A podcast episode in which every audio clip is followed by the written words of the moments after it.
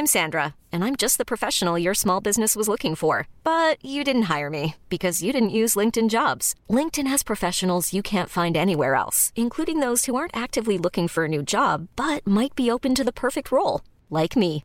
In a given month, over 70% of LinkedIn users don't visit other leading job sites. So if you're not looking on LinkedIn, you'll miss out on great candidates like Sandra. Start hiring professionals like a professional. Post your free job on linkedin.com/achieve today.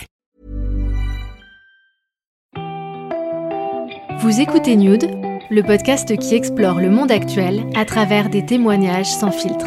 Je suis ravie de vous retrouver pour la suite de cette saison 2. N'oubliez pas que si vous aimez Nude, le meilleur moyen de me remercier est d'en parler autour de vous et de me mettre une note et un commentaire sur votre appli d'écoute. Vous pouvez le faire sur Apple Podcast, mais aussi sur l'appli Castbox et Podcast Addict. Pensez aussi à vous abonner pour ne pas manquer les épisodes à venir. Aujourd'hui, je vous propose une nouvelle histoire extraordinaire.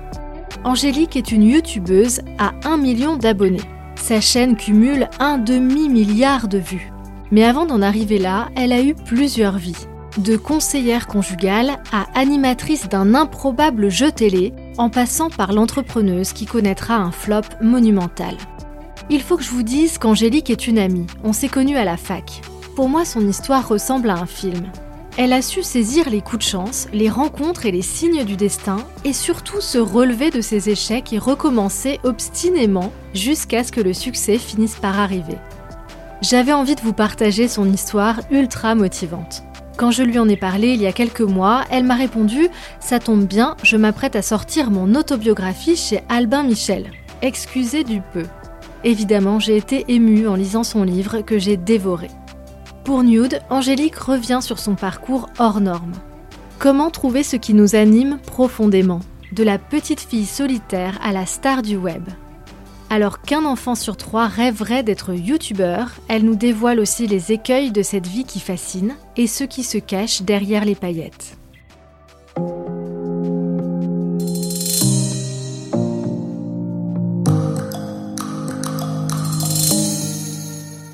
J'étais une petite fille euh, plutôt euh, dynamique, un peu garçon manqué, qui courait partout, euh, qui aimait la vie et mais complètement dans la lune. je ne comprenais pas à quoi servait l'école. Je n'aimais pas forcément l'école, à part jouer avec les copines, écouter et raconter des potins. Et en fait, voilà, j'aimais aller à l'école pour m'amuser avec les copines, mais alors je ne voyais aucun intérêt autre que cela. Et heureusement, en CM2, donc euh, quand j'ai eu 10 ans, j'ai fait la rencontre euh, d'un professeur des écoles qui euh, a joué un grand rôle pour moi parce qu'il m'a donné le déclic en fait. Il m'a fait prendre confiance en moi, prendre aussi conscience que j'aimais les mots, que j'aimais écrire. Il était lui-même écrivain. Il nous faisait imaginer des histoires, les continuer. Il nous demandait de, de faire le maximum de ratures il nous demandait de gribouiller, il fallait que notre feuille soit sale. On faisait la queue à son bureau pour lui montrer un peu euh, voilà nos histoires, ce qu'on avait pu euh, pondre. Et à chaque fois, c'est ah c'est pas assez sale. Retourne à ton bureau et, euh, et fais-moi quelque chose vraiment brouillon. Alors pour moi, c'était parfait parce que j'étais une élève brouillon. je raturais tout, c'était sale, j'écrivais mal. En fait, il a développé en moi ma créativité et mon imagination aussi, puisque j'en avais et il en a fait une qualité, alors qu'avant on me disait que c'était plutôt euh, un défaut parce que j'étais dans la lune.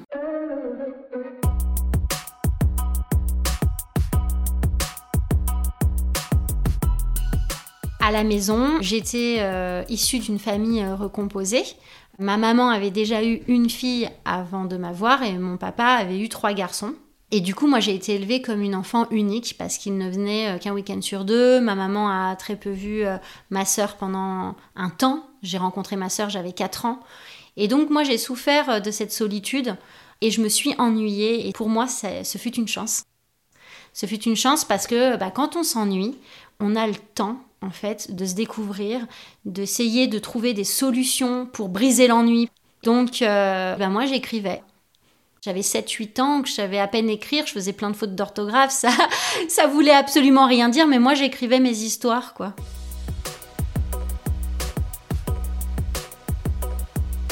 Est-ce que quand tu étais petite, tu avais envie d'être euh, célèbre?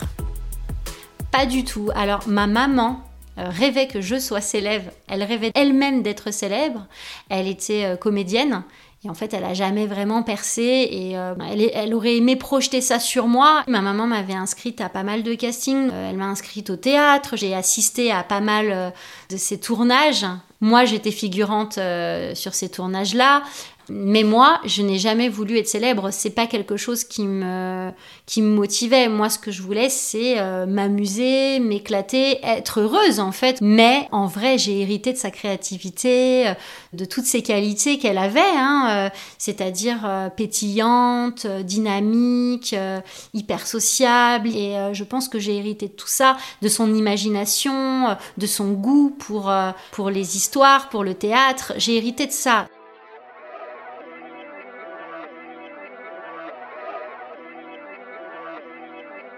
Ma maman, quand ils se sont séparés avec mon papa, euh, elle a eu du mal à s'occuper de moi. Elle sortait beaucoup, elle était peu présente et je lui en voulais.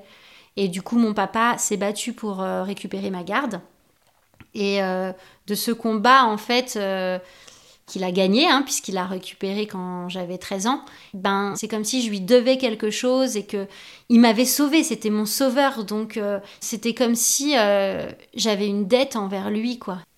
Et quand euh, je suis partie vivre chez mon papa, j'ai arrêté tous les castings, euh, toute cette euh, créativité, bah, je l'ai rangée dans un coin de ma tête, ou de mon corps, ou de mon cœur, je ne sais pas, pour, je pense, fermer la porte à ma mère, quoi, pour ressembler à mon père, pour que mon père soit fier de moi, etc.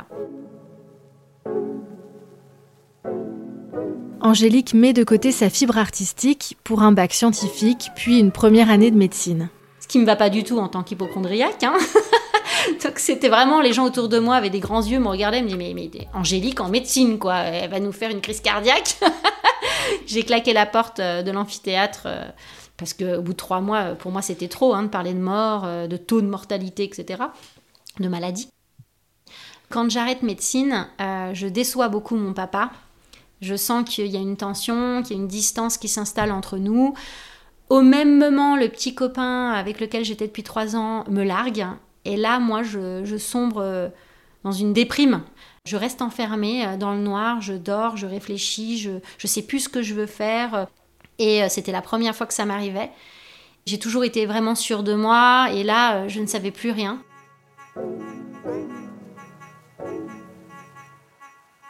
À ce moment-là, un petit coup du destin va te remettre sur la bonne voie. Euh, ça commence de façon banale. Tu es en train de faire tes courses au supermarché et sur un coup de tête, tu décides d'acheter un Polaroid, un appareil photo euh, Polaroid. Dans euh, la, boîte du Polaroid, il y avait un flyer pour un jeu concours pour pouvoir gagner un voyage à Hollywood ou alors le prix de ce voyage, c'est-à-dire 4500 euros. Et pour pouvoir participer à ce concours, il fallait prendre une photo avec le Polaroid et écrire un poème sur le thème de la photo. Moi, sur le coup, je trouve ça assez euh, attractif, mais bon, j'ai pas d'inspiration, surtout que je suis dans une période où euh, vraiment je manque d'inspiration, j'ai plus envie de rien. Mais je garde ça dans un coin de ma tête. Là, une copine t'invite à une après-midi fille, et c'est là que tu vas trouver une idée. Je pars euh, à cet après-midi fille. Là, on s'éclate avec le Polaroid, on prend plein de photos, etc. Et ma copine avait une sorte de, de véranda avec plein de végétation. Et là, en fait, ça m'a inspiré. Je me suis dit, tiens, je vais prendre une photo pour expliquer euh, à quel point je me sens perdue, comme dans une jungle, en fait.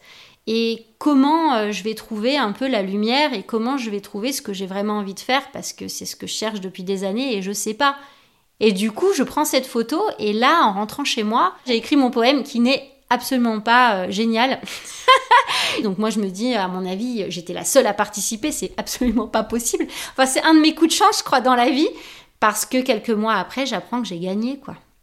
Et là, je me dis, ben, c'est sûrement ça que je dois faire.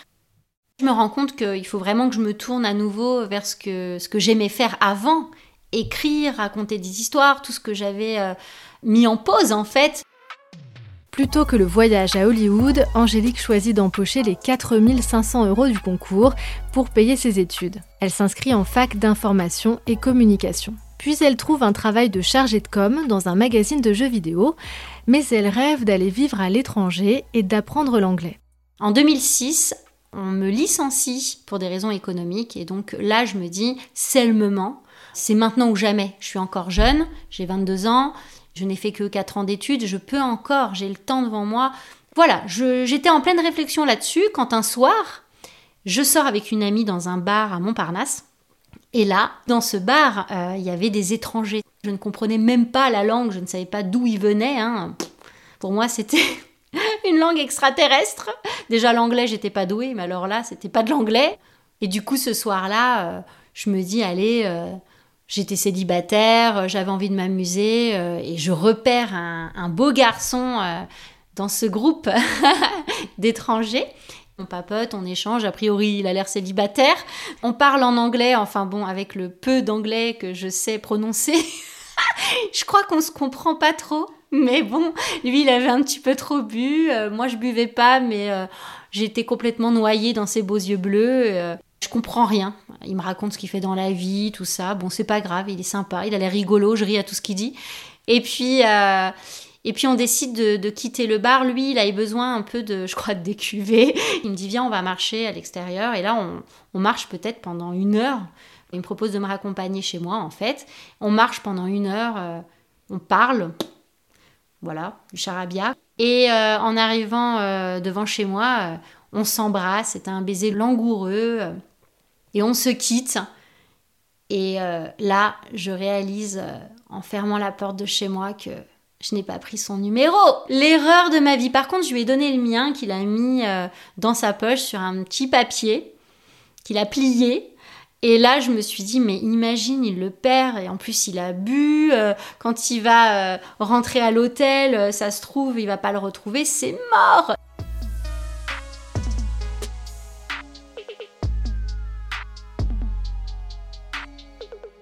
Le lendemain matin, j'étais hyper déçue et euh, j'ai attendu son appel.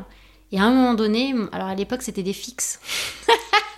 c'était pas, on avait des portables, mais c'était pas, voilà, j'avais donné mon numéro de fixe, normal quoi.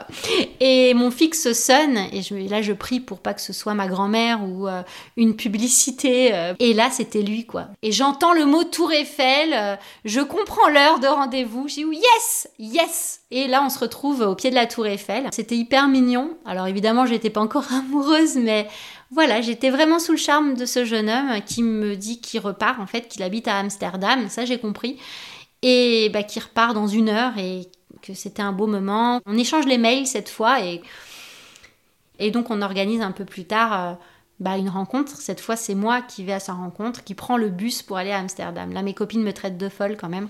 Tu vas avoir un inconnu, un mec que tu connais à peine, en prenant un car qui met 8 heures pour arriver dans un pays que tu connais pas. oui, je l'ai fait. Trois mois plus tard, Angélique succombe à cette love story fulgurante et part s'installer à Amsterdam. J'emménage euh, avec Andreas et là, cinq jours après, je vois une annonce, je cherchais un emploi euh, en parallèle des cours intensifs d'anglais que je prenais et je tombe sur une annonce sur le site d'expatriés, en fait, français. Euh, recherchons euh, animatrice télé française pour une émission belge. Je me dis, attends, mais c'est incroyable cette histoire. Pourquoi pas? Alors je participe. Et puis, euh, genre deux jours après, j'ai rendez-vous pour un casting dans une ville à côté, je ne la connais même pas. J'ai des amis même qui me conseillent de me méfier, que c'est peut-être, euh, je sais pas, des kidnappeurs de jeunes françaises. Ouais, c'était louche, c'était dans une autre ville qu'Amsterdam, donc euh, de la capitale. Donc c'était à peu près, je sais pas, à 30 minutes de route euh, d'Amsterdam, en plein milieu des champs. Quand j'étais dans ma voiture en train de chercher l'adresse, j'étais paniquée en disant mais attends, il, il m'emmène où Au fond des bois, quoi? J'avais donné l'adresse à mon, à mon compagnon en disant bon bah si t'as plus de nouvelles, appelle les flics.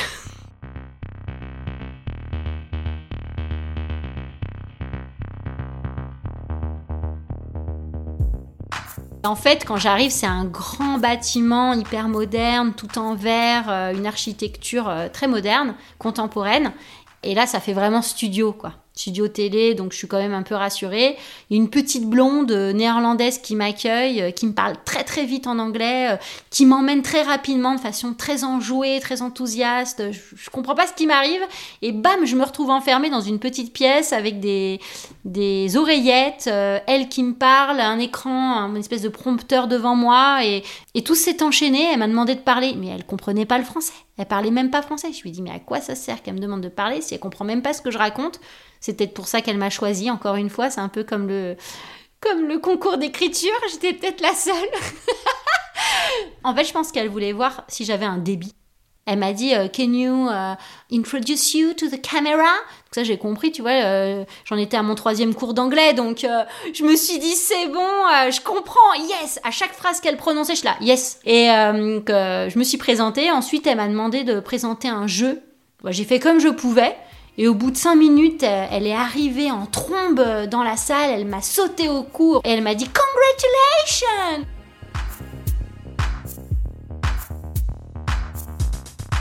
Et là, elle m'a fait signer euh, plein de contrats avec des sommes euh, faramineuses. Et je suis là, waouh un, salaire euh, faramineux pour moi, euh, 300 euros tous les jours, plus les primes de je sais pas combien. J'avais fait mon calcul, j'en étais à 5-6 000 euros par mois, plus le styliste, plus le coiffeur, la maquilleuse, le taxi. Je me suis dit, non mais c'est une blague. Pour moi, c'était assez incroyable. J'ai pas compris ce qui m'arrivait et je commençais la semaine d'après.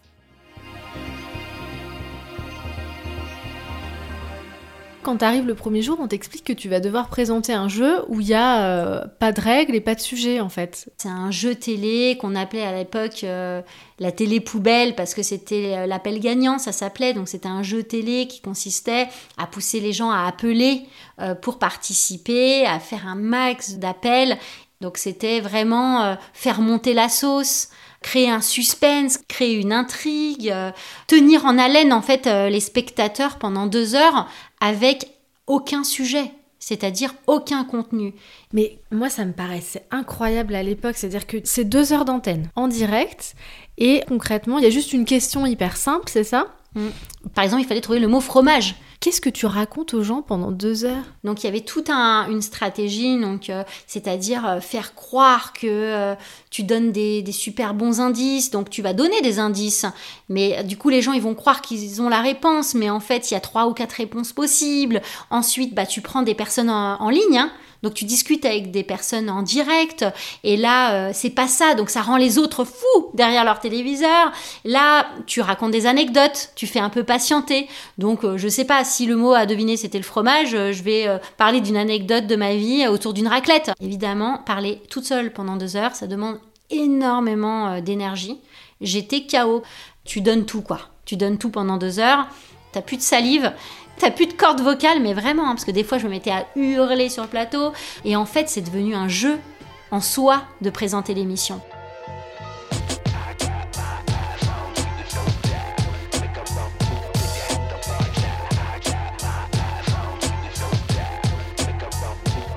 Trois ans plus tard, on est en 2009, euh, le jeu s'arrête. Euh, avec Andreas, ben, c'est terminé depuis quelques mois. Mais surtout, euh, Paris me manque, euh, ma famille me manque. C'était le moment de rentrer. Donc je rentre. Je rentre euh, à Paris. Je retrouve euh, mon papa chez qui je retourne vivre. Donc pour moi, c'est un peu une régression. hein. Sur le moment, je le vis pas très très bien. Je me retrouve dans ma chambre de jeune fille, là où j'ai passé le bac, avec mes nounours, mes peluches, mes cours de, de terminale. Au début, je me dis que c'est transitoire, que je vais retrouver un emploi, c'est forcé. euh, je parle anglais couramment, ça y est. Je sais présenter euh, des émissions télé, j'ai 3000 heures de direct derrière moi. Pour moi, j'ai un super CV et forcément, je vais trouver un emploi. Sauf que j'arrive en 2009 et c'est euh, la crise économique. Et en fait, je ne retrouve pas d'emploi. Je suis au chômage et je, je postule à euh, 500 emplois. J'envoie 500 CV. Euh, aucune porte s'ouvre à moi, que ce soit en télé, que ce soit dans la communication, dans la science. J'essaye tout à ce moment-là.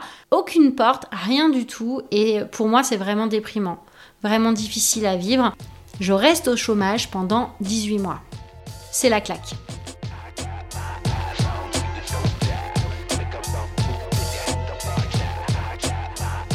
La suite dans la deuxième partie de l'épisode.